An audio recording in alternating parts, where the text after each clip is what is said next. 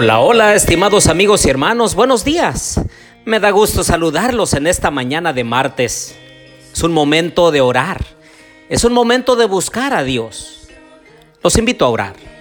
Querido Dios y bondadoso Padre, en esta mañana, Señor, venimos ante tu presencia con gran regocijo, pero también con mucha gratitud.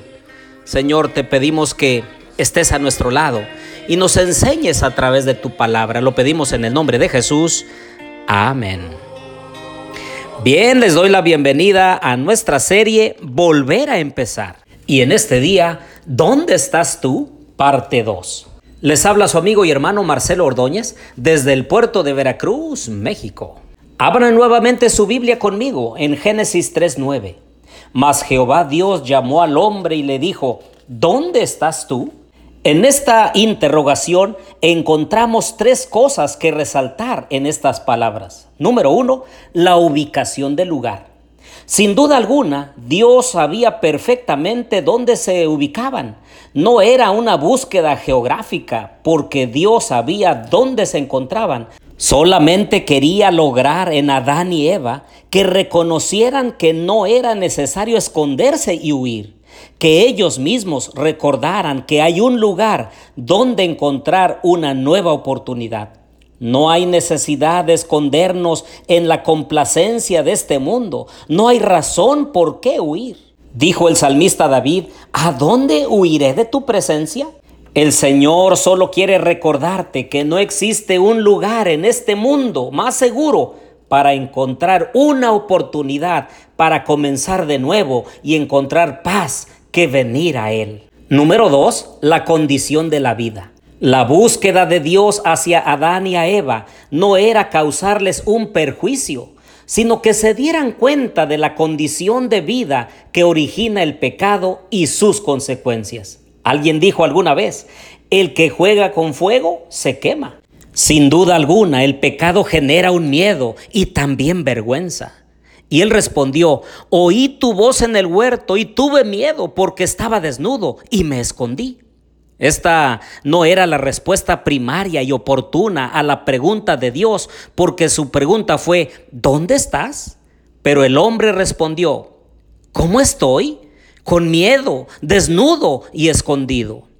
Número tres, el efecto de las decisiones que has tomado en la vida.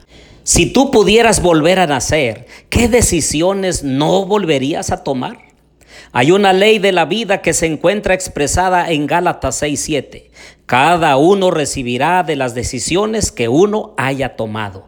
Adán y Eva necesitaban comprender que con el pecado no se juega, pero la búsqueda misericordiosa de Dios era mostrar que a pesar de sus errores había una oportunidad, un camino de salvación por la cual ellos podían comenzar de nuevo. Asimismo, existe para ti una oportunidad de volver a empezar una vida nueva por la gracia y la misericordia de Cristo Jesús. Dice Génesis 3:10, y él respondió, Oí tu voz en el huerto y tuve miedo porque estaba desnudo y me escondí. La presencia de Dios no causa temor de vergüenza, sino de respeto. El temor de Jehová es limpio. Lamentablemente el pecado provoca en la vida del ser humano por lo menos tres cosas. Miedo por vergüenza, desnudez espiritual y esconderte, que es estar separado de Dios. El miedo es una emoción de inseguridad, es la incertidumbre al futuro financiero, matrimonial, de educación de los hijos, soledad, la salud, carácter, las decisiones, etc. El miedo es lo que te produce tu pasado, con errores que no puedes borrar, heridas del alma que no puedes sanar resentimientos al no tener la capacidad de perdonar o la culpa por no pedir perdón, una conciencia llena de actitudes ásperas y dañinas hacia los más cercanos. El miedo es una impotencia al no poder avanzar en el sendero de la vida. Cuando aparentemente sientes que te has esforzado del todo, intentar corregir actitudes incorrectas, pero chasqueado al darte cuenta que sigues igual. Por otro lado, la desnudez es una evidencia de la ausencia de la justicia de Dios es mirar en tu soledad la condición de tu vida. Muchas veces tratamos de cubrirnos con los harapos del orgullo, errores, vicios, prejuicios, resentimientos y el materialismo de este mundo. Por otro lado, esconderse es una forma de evitar enfrentar tu realidad. Se esconde cuando algo anda mal. Ocasionalmente puedes esconderte hasta del mismo error que cometiste escondidos en el pecado que ocasionó tu caída, en la opresión de ciertos vicios o adicciones, en la incredulidad, en los placeres de la vida, en el trabajo, en los prejuicios construidos. Por eso en esta mañana te pregunto, ¿dónde estás escondido? Puede ser que en esta mañana haya alguien que esté escondido, escondido de Dios. ¿Te está yendo mal? ¿Tus decisiones te han llevado a esconderte de Él? Hoy en esta mañana el Señor te dice, ¿dónde estás?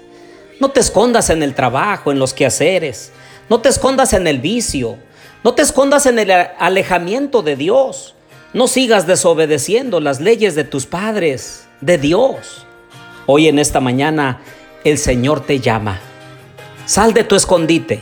Ven al encuentro de Jesús, porque el Señor te está esperando con los brazos abiertos. Oremos. Querido Dios y bondadoso Padre, bendice a mis amigos y hermanos en este día. Ayúdales, fortalece su fe, su confianza en ti. Anímalos, Señor, a tomar sabias y correctas decisiones. Queremos honrarte, queremos recibirte, queremos hoy caminar contigo. Bendícenos, Padre. Te lo pedimos todo en el nombre de Jesús. Amén.